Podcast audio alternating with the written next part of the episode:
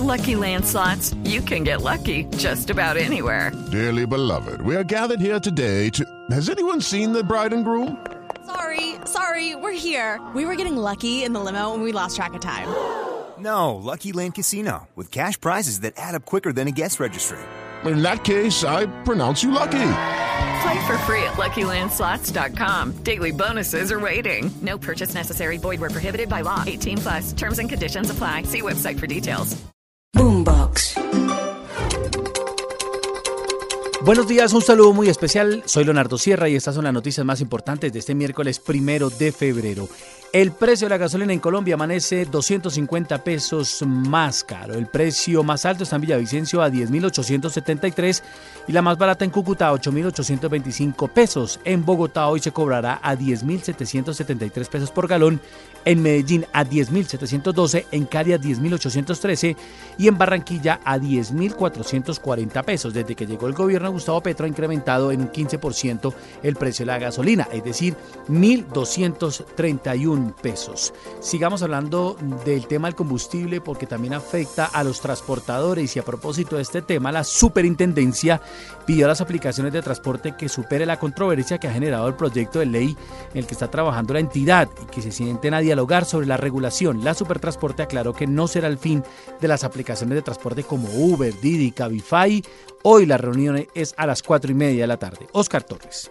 Leonardo, buenos días. Y es que ante la polémica que ha suscitado el proyecto en el que está trabajando la Superintendencia de Transporte, en el que se endurecen las multas contra aplicaciones de transporte como Uber, Cabify o Didi, que no son hoy legales en Colombia, la Superintendente de Transporte, Aida Lucio Espina, aseguró que su entidad ha venido desde hace dos meses sosteniendo reuniones con los actores de transporte del país en la construcción de este proyecto de ley y que lo va a seguir discutiendo como también se lo pidió el ministro de Transporte, Guillermo Rey. Esto fue lo que le dijo a Blue Radio la Superintendente Aida Lucio Espina. Los señores de las plataformas han estado sentados en el ministerio, han estado sentados aquí.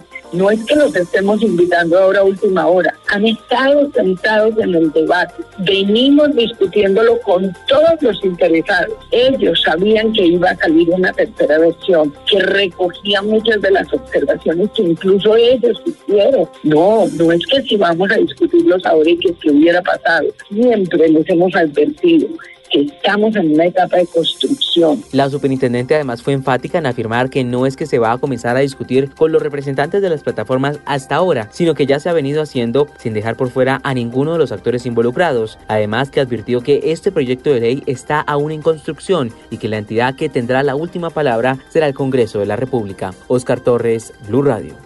El presidente del Grupo Energía Bogotá, Juan Ricardo Ortega, aseguró que en la capital no hay riesgos de un posible apagón o desabastecimiento de energía eléctrica, como lo dijo la ex viceministra de Energía, Belisa Ruiz, quien ella había dicho y había advertido sobre el posible apagón en Bogotá y en varios municipios de Cundinamarca. Mariana Quintero.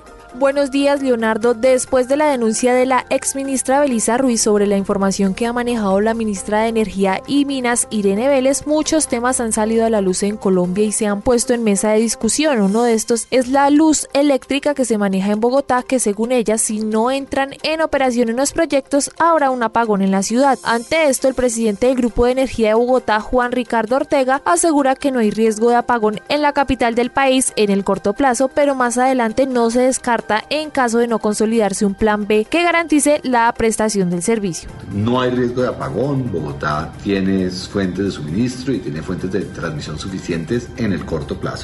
En la medida en que la ciudad logre sus grandes proyectos, la electrificación del transporte público, las dos líneas del metro, los ferrotrans para poder Zipaquirá y Faca y poder integrar toda la sabana. En ese momento el crecimiento de la demanda más el crecimiento de una ciudad que sigue prosperando van a empezar a poner presión sobre lo que se puede suministrar de manera segura.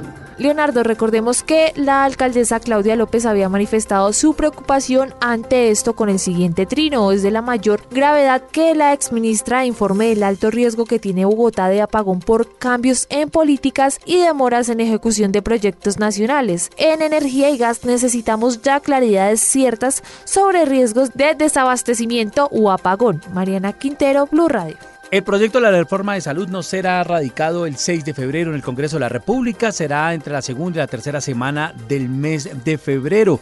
Pues eh, ya se han presentado algunas eh, discusiones sobre este tema, como el Partido Liberal, quien dice que le va a poner la lupa, porque según el presidente de esa colectividad, César Gaviria, no va a permitir que se hagan desastres con la salud en el país. Kenneth Torres. En una reunión que sostuvo la ministra de Salud Carolina Corcho con congresistas de la Comisión Séptima del Congreso, en la que participó la presidenta de la Comisión Séptima del Senado, Norma Hurtado, señaló que en el articulado de la reforma a la salud estarían pensando incluir unas facultades especiales al presidente de la República para la reglamentación del Estatuto de los Trabajadores de la Salud. Expresó claramente que para desarrollar toda esa gran propuesta, pues ellos iban a pedir unas facultades especiales para el señor presidente de la República y bueno, causó bastante inquietud a los congresistas. Asimismo, este martes se conoció que el líder del Partido Liberal, el expresidente César Gaviria, ha listado un documento que será enviado los próximos días a la bancada del Partido Liberal, en la que se hablará y plantearán las líneas rojas del partido sobre la reforma a la salud. En el documento que alista el exmandatario de los colombianos, les pedirá fortalecer y no arrasar el sistema de salud. Kenneth Torres, Blue Radio. El juez 59 Penal Municipal de Bogotá va a definir si envía o no a la cárcel a John Nelson Paulos, el principal sospechoso por el crimen de la DJ Valentina Tres Palacios. El estadounidense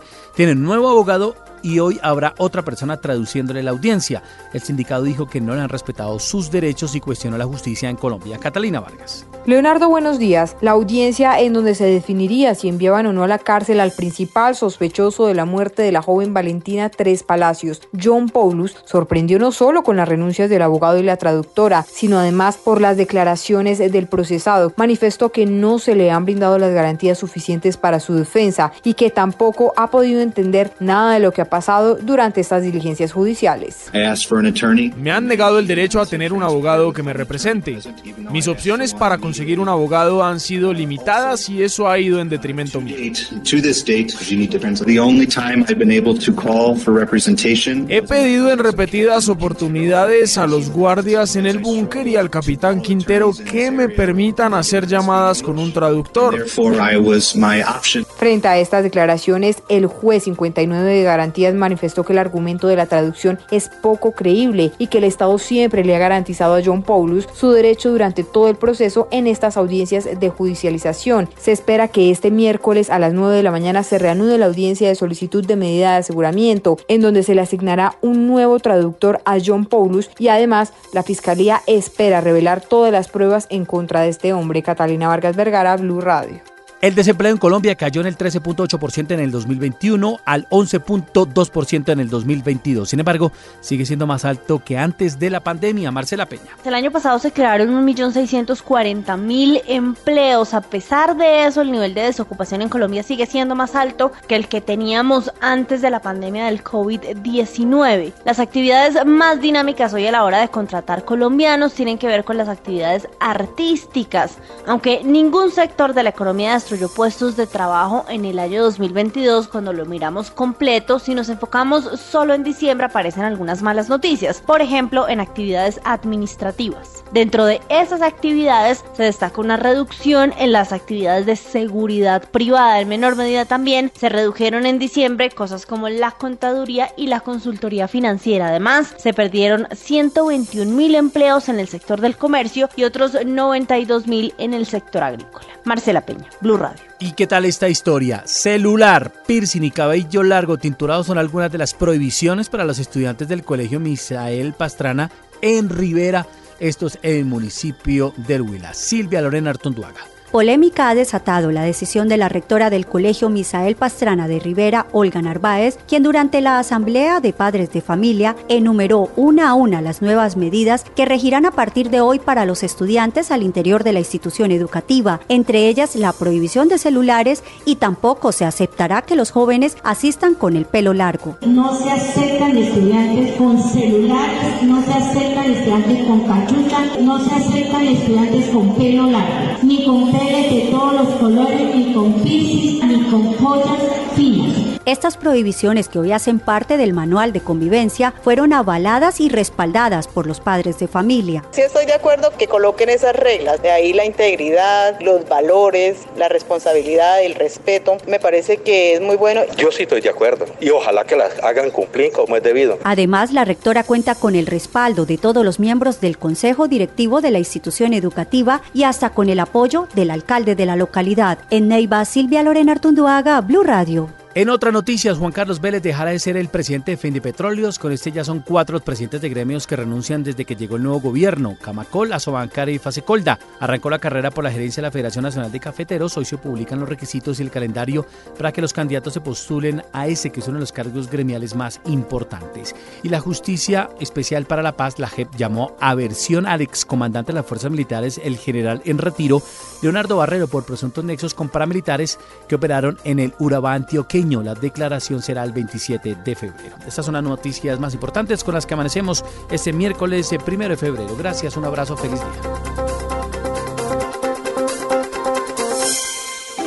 Boombox. It's time for today's Lucky Land horoscope with Victoria Cash.